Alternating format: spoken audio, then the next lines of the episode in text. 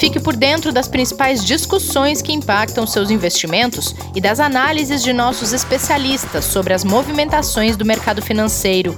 Falando nisso, nosso encontro é toda manhã, logo após a abertura do mercado. Entre nos canais oficiais do Itaú Personalité e envie suas dúvidas sobre recomendação de investimentos.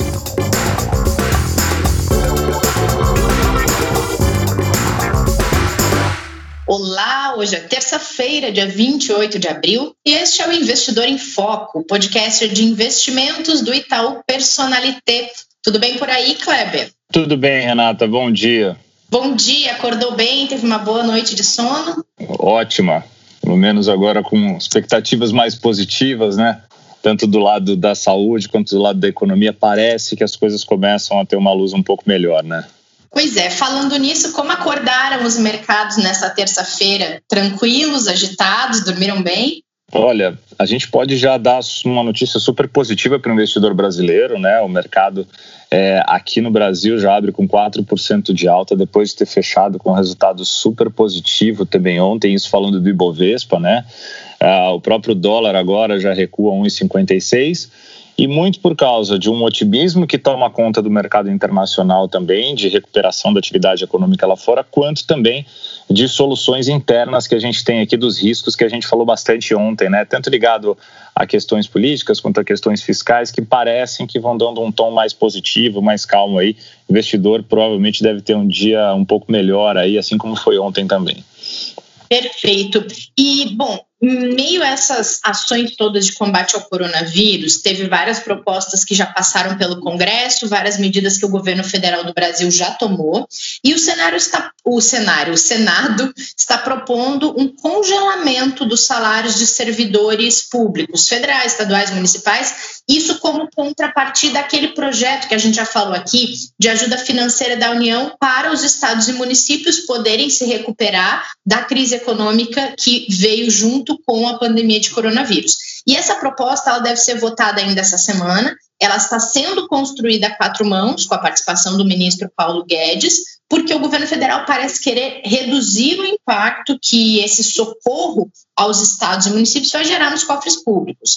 Como é que o mercado vê isso, Kleber? Causa uma sensação de incerteza e de insegurança ou contrário? Na verdade, a gente tem que tomar muito cuidado aí com a, a, aquele até ditado popular que a gente tem do cobertor curto, né? O Estado ele tem que cobrir por um lado para ajudar os estados e municípios, né, a passar por esse período muito difícil e ao mesmo tempo ele tem que tomar conta das contas públicas e do fiscal, para que ele não tenha uma deterioração e a conta seja muito mais complicada para pagar lá na frente, que ela vai ter que ser paga de algum jeito, né? Então, é, acho que esse equilíbrio, né, em encontrar qual é a medida certa para ajudar agora todos os estados, todos os municípios, principalmente na parte de saúde, hospitais, tanto na parte também de renda das pessoas, quanto fazer essa conta de uma maneira em que você consiga equilibrar para que depois você tenha arrecadação suficiente, capital suficiente para pagar lá na frente quando essa conta chegar. É, a gente vem vendo isso muito aqui, essas discussões no Brasil, mas isso vem acontecendo no mundo todo, né, Rê? A gente tem isso acontecendo na Europa, a gente tem isso acontecendo muito fortemente também nos Estados Unidos, e, e tantos para companhias né, das próprias empresas, uh, do perdão, dos próprios países, né, por exemplo, companhias aéreas, empresas de setores que estão sendo muito abalados estão recebendo ajuda é, dos estados, né, dos seus governos.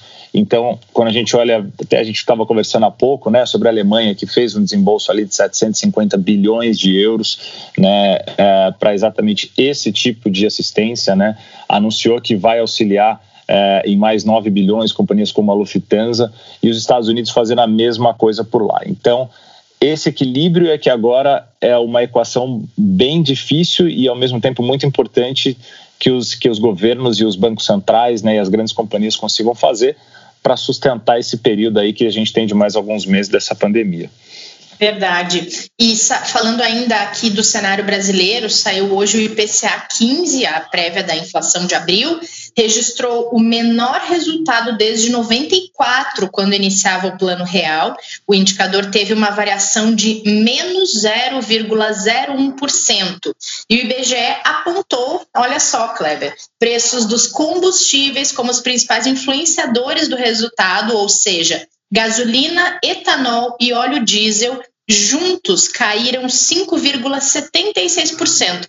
Podemos dizer que é uma, um reflexo da crise do petróleo que a gente vem mostrando aqui, como está andando em paralelo com crise política, crise de pandemia tem mais a crise do petróleo, Cleber? Se a gente pode achar um lado positivo na crise do petróleo é esse, né? A gente tem uma queda, obviamente, muito forte na demanda. Eu ia perguntar, mas fiquei com medo. Não, é assim, a gente, é, claro que tem um ajuste de preço aí que é, que é muito importante e, e esse ajuste de preço ele é irreal, né? Quando a gente olha para um, uma cotação do petróleo nos níveis que a gente vem acompanhando nas últimas semanas, é, em diversos, em diversas regiões esse preço, principalmente o preço nos Estados Unidos, né, que é o WTI, que a gente falou bastante aqui, ele vem ficando a, a, abaixo do custo de produção, o que é totalmente inviável, né? Você ter um custo é, maior do que o preço de negociação. Então, é lógico que isso vai ter um ajuste e, e, esse ajuste vai vir conforme a demanda voltar, conforme as economias e as atividades econômicas voltarem à atividade normal. O grande ponto que a gente pode chamar de positivo é que, naturalmente, se você tem uma demanda muito reprimida, você tem que também baixar o preço lá no, na ponta final para o consumidor e a gente tem esse impacto já no IPCA. E a gente pode é, classificar que esse impacto provavelmente vai ser maior nas próximas medidas que a gente tiver, nos próximos indicadores que a gente for receber, porque cada vez mais o consumo diminui. Né? Então, é, o petróleo continua ainda bastante abalado, ele continua ainda em queda, e isso pode ser um ponto positivo para o investidor, porque ele vai ter uma inflação menor, um custo menor, uma despesa menor em uma cadeia de produtos, em uma cadeia de serviços, não só no combustível em si, né, mas em tudo que está ligado ao petróleo. Então, ao menos algo positivo dentro de um cenário negativo, se a gente pode falar assim. Depois o professor pode até comentar um pouquinho mais aí. Ó, oh, spoiler! Opa, desculpa. Muito bom, Kleber. Então, me empolguei, eu me empolguei, eu me empolguei. Estava na hora mesmo da gente contar da novidade aqui do nosso podcast. A partir de hoje, todas as terças-feiras, nós teremos aula por aqui. E quem se junta a nós é alguém bem conhecido de vocês, professor Martim Iglesias, nosso gerente de recomendação aqui do Itaú. Qual o plano, professor? Esse é o nosso novo quadro que vai trazer um pouquinho de comportamento, literatura, curiosidades para aprofundar nossos conhecimentos sobre investimentos. Seja bem-vindo, Martim. Ah, muito obrigado, Renata. Muito obrigado, Kleber. Se quiser depois falar um pouco aí também. Mas aqui, eu estou muito contente com esse quadro aqui, né? Vai ter a oportunidade de falar de tanta coisa, né? É história de personagens de mercado, história do mercado, é, coisas que eu comento em aulas, coisas que foram trazidas de diversos livros, inclusive dos meus. E aí é, a gente vai poder debater e, e entender melhor aquilo que está acontecendo tanto no mercado, no comportamento das pessoas, né? Para sempre para tentar ajudar né, a aprender sobre o mercado e a tomar sempre melhores decisões de investimento, né? Ótimo. Então, qual é o plano do momento, professor? Quanto você confiante na hora de investir o seu dinheiro, principalmente numa situação como a que a gente está vivendo, de crise, de tanta instabilidade? É, pois é. Quer dizer, acho que essa questão do excesso de confiança, que é um viés bastante mapeado, né? É, ele atrapalha um tanto, já vou chegar lá. A questão é que é, é, é o excesso de confiança é, é quando você acredita demais nas tuas projeções, na tua visão de mercado, é, nas suas perspectivas. Então, ao, ao, fazer isso, e uma pessoa que tem é, esse excesso de confiança, é, muitas vezes comete um erro bastante é, grave, que é a falta de diversificação. Geralmente acaba concentrando demais as suas aplicações em um único cavalo, digamos assim, numa única aposta, e, que aí os riscos que ele assume muitas vezes são desproporcionais, não são tomados de uma forma tão, tão inteligente. A gente sabe que a diversificação ela ajuda, a, ou é melhor, melhor dizendo, é a melhor, é, melhor forma de assumir riscos, é a forma mais inteligente de assumir riscos. E quando a pessoa é, sofre de excesso de confiança, muitas vezes acaba, é, acaba acaba apostando demais numa única ficha e aí os riscos são desproporcionais. Algumas coisas interessantes também sobre o excesso de confiança é que, de forma geral, você sabia que os homens têm mais acesso, viés de acesso de confiança do que, do que as mulheres. Isso é bastante é, mapeado na literatura e isso não, não é bom para os homens, porque na medida em que tem excesso de confiança, eles fazem apostas é, em excesso, fazem excesso de, de, de, de aplicações, compra, vende, compra, vende o tempo todo, e de forma geral, esse tipo de estratégia é perdedor ao longo do tempo. Né? Mulheres, de forma geral, ficam com as suas posições é, por mais tempo, mais estáveis, é, com uma visão um pouco mais de longo prazo, e os resultados das carteiras geridas por mulheres são melhores do que os resultados geridos por, é, de carteiras geridas por homens é, na média. Então, o excesso de confiança, de fato, é algo que que, no meu entender, atrapalha bastante o investidor, principalmente também quando é acompanhado com, com aquele efeito retrovisor, né? De que é você olhar demais para a rentabilidade passada. Se você olha demais para a rentabilidade passada, eh, ganha gosto por um ativo que se valorizou, tem excesso de confiança é, na rentabilidade futura desse mesmo ativo, muitas vezes você acaba investindo demais num ativo que já ficou caro e que tem mais tendência de desvalorização, né? Isso, isso é complicado mercado. Né? É, no longo prazo, existe um fenômeno extremamente importante, extremamente mapeado no mercado, que se chama a reversão à média. De forma geral, ativos que se valorizaram muitíssimo em determinado processo tendem a se valorizar um tanto menos é, para frente. Né? Então, enfim, Renata, eu acho que excesso de confiança é um pouco isso aí, tá? Verdade, professor. Olha, e a gente. Dica para os meninos. Fica a dica, viu, é. Kleber? Para vocês, não, meninos. Não, eu, eu, eu, tô só, eu tô só avaliando aqui e concordando, não tem nem o que falar. É, e a gente tem. E a gente tem, isso é histórico, né? É, não tem o que falar mesmo, tá? Tem muito dado estatisticamente significativo sobre o comparativo Exato. de homens e mulheres. É um Exato. fato. A gente pode, a gente pode até usar exemplos como é, seguradoras, né? Em que, pelo conservadorismo até é, da, da, das próprias mulheres, elas geralmente têm custos menores que dos homens, né? Sem dúvida. Aspectos. Então, deve ser algum tipo de excesso de confiança. Eu acho que isso é um tipo de excesso de confiança do homem ao volante, tá? Acha é, que exatamente. Nada. Que tá cada vez tem mais algo a ver com isso também. exatamente. E aí acaba resultando em custos financeiros mais altos nos seguros, né? Exatamente. E, e, e, você falou um pouquinho do, do, até sobre essa questão do, do viés de, de confirmação da autoconfiança e da diversificação né? que acaba tendo uma diversificação muito menor. Aí acho que é legal falar do tamanho do impacto que pode ser muito perigoso, né, professor, é, com uma baixa diversificação.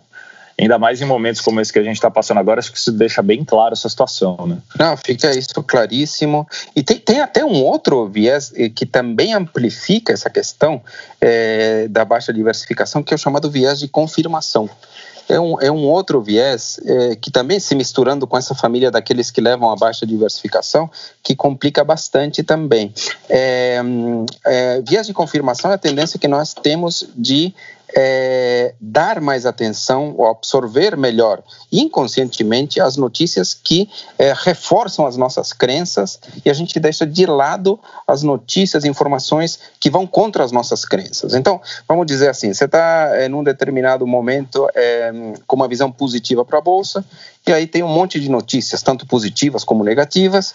Você lê, digamos assim, todas, e mesmo que você leia todas, você vai dar mais peso para aquelas que reforçam a, a, sua visão. Então, vai ler uma notícia positiva e vai dizer: ah, tá vendo? Estou falando que esse negócio vai, vai mesmo. Tá? Uhum. Aquele que tem a visão negativa, de forma geral, dá maior peso àquelas visões é, é, negativas. Quer ver um exemplo fora de mercado? Né? Existe um, uma tendência, algumas pessoas dizem que é, chove mais nos fins de semana do que durante a semana. Né? Tem, tem pessoas que acreditam nisso literalmente, tá? É, e, e, e, não é, não há diferença estatística nenhuma entre nenhum dia da semana, chove exatamente igual. Mas essa pessoa que acredita nisso, quando chove no fim de semana, ela já diz: tá vendo? Não falei? Sempre chove no fim da semana. E quando não chove, passa desapercebido, nem percebe sabe? Então, esse, isso que se chama viés de confirmação. A gente vai reforçando as nossas crenças, é, porque a gente interpreta com mais força aquelas eh, notícias informações que reforçam a nossa visão. Isso também leva a excesso, eh, a pouca diversificação, perdão. É? Faz com que uma pessoa acabe reforçando aquela sua visão e acabe diversificando um pouco, o que é, é bastante é, ruim, é ruim de fato é, em termos de rentabilidade, em termos de risco para uma carteira, né? E nesse caso, o Martim faz o quê? Faz uma tabelinha, duas colunas, as positivas, as negativas, a que tiver mais é aquela que o cara vai confiar mais? Se ele tem essa tendência. acho que ele tem que. É, é, é, essa, tendência, essa tendência é bem natural, tá? Eu acho que sim, acho que esse é um bom jeito, fazer uma tabelinha, né? É, um bom jeito é você ver e conversar em detalhes com uma pessoa que tem uma visão diferente da tua. Né? Porque daí saem duas coisas. Ou você sai mais crente, mais confiante nas tuas visões, porque você entende os pontos do contrário e diz, poxa, meus pontos são realmente mais fortes, ou eventualmente você pode mudar de opinião. Porque também é uma tendência você procurar as pessoas que têm a mesma opinião que você. Né? Então a ideia é tentar ter mente aberta, pensar que esse problema existe e que, portanto, você tem que estar atento a esse problema. Né? Então, para tentar, de fato, é, não ficar preso dessas emoções e acabar tendo é, mau desempenho nos investimentos. Beleza. E qual é a dica de livro que a gente vai ter hoje nessa estreia? quadro. Ah, eu quero. Eu posso dar três hoje, só porque é a nossa estreia aqui ou não? Pode, pode. Você que manda aqui, Martim. Tá, tem, são é, é, é, é dois, três livros bem interessantes, né? Meio de ficção, algum até com um até com histórias reais aqui, né? Um digamos assim, do início do século XX, um de 1990 e um bem recente aqui, é, que tratam sobre pessoas que tiveram sucesso no mercado financeiro. O primeiro é um clássico, né, de lá antes da crise de 29, se chama Memórias de um Operador de Bolsa.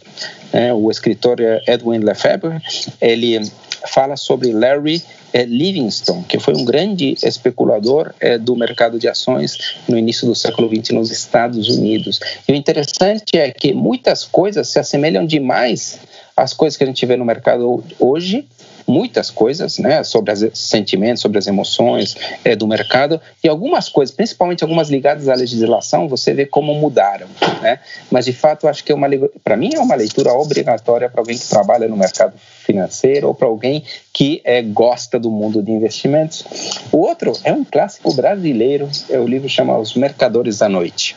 É um livro escrito por Ivan Santana, é um livro é, de ficção muito interessante, trata da história de um, de um operador, originalmente de derivativos, de commodities agrícolas, que chama Julius Clarence, que acaba indo para outros mercados pelo mundo, se torna um grande investidor, né? e aí todas as aventuras, tudo aquilo que ele passa é, na sua vida acabam sendo refletidas nesse livro, que é muito interessante.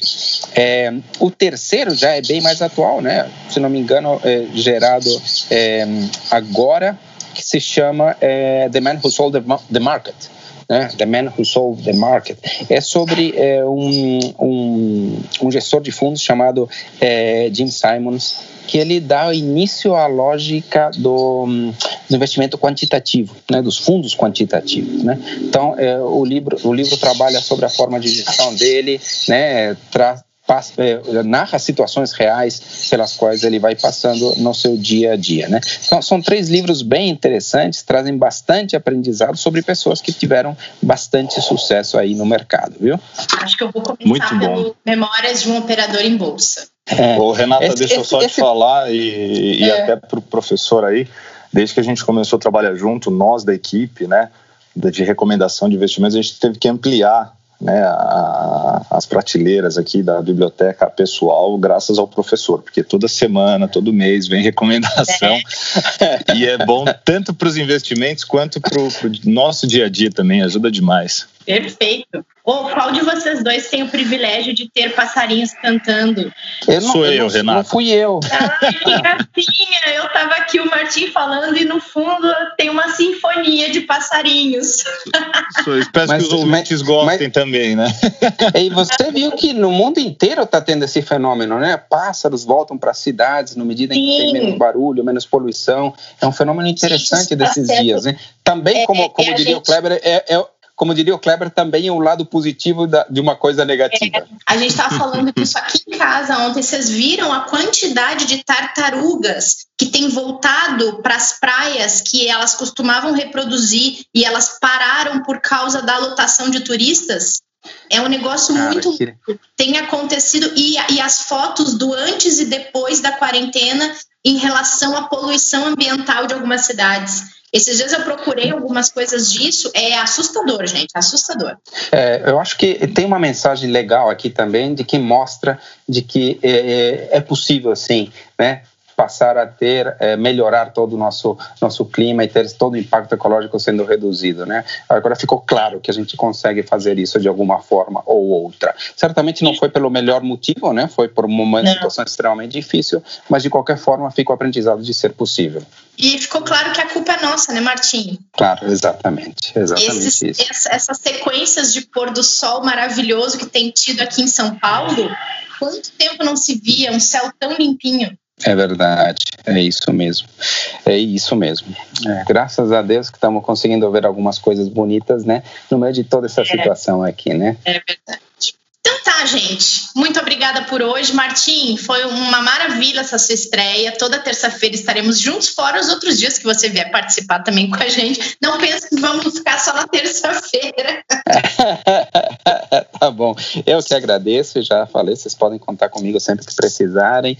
E eu acompanho também todo dia o podcast, quando eu tô e quando eu não tô, principalmente quando eu não tô. oh, maravilhoso, obrigada. Kleber, até amanhã. Obrigado, Rei, até amanhã. Obrigado, professor. Seja muito bem-vindo cada vez mais aqui com a gente. Valeu aí por todas as dicas e orientações.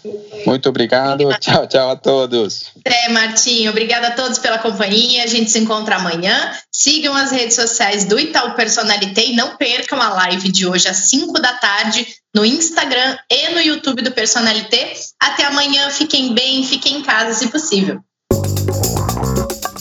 Fique por dentro das principais discussões que impactam seus investimentos e das análises de nossos especialistas sobre as movimentações do mercado financeiro. Falando nisso, nosso encontro é toda manhã, logo após a abertura do mercado. Entre nos canais oficiais do Itaú Personalité e envie suas dúvidas sobre recomendação de investimentos.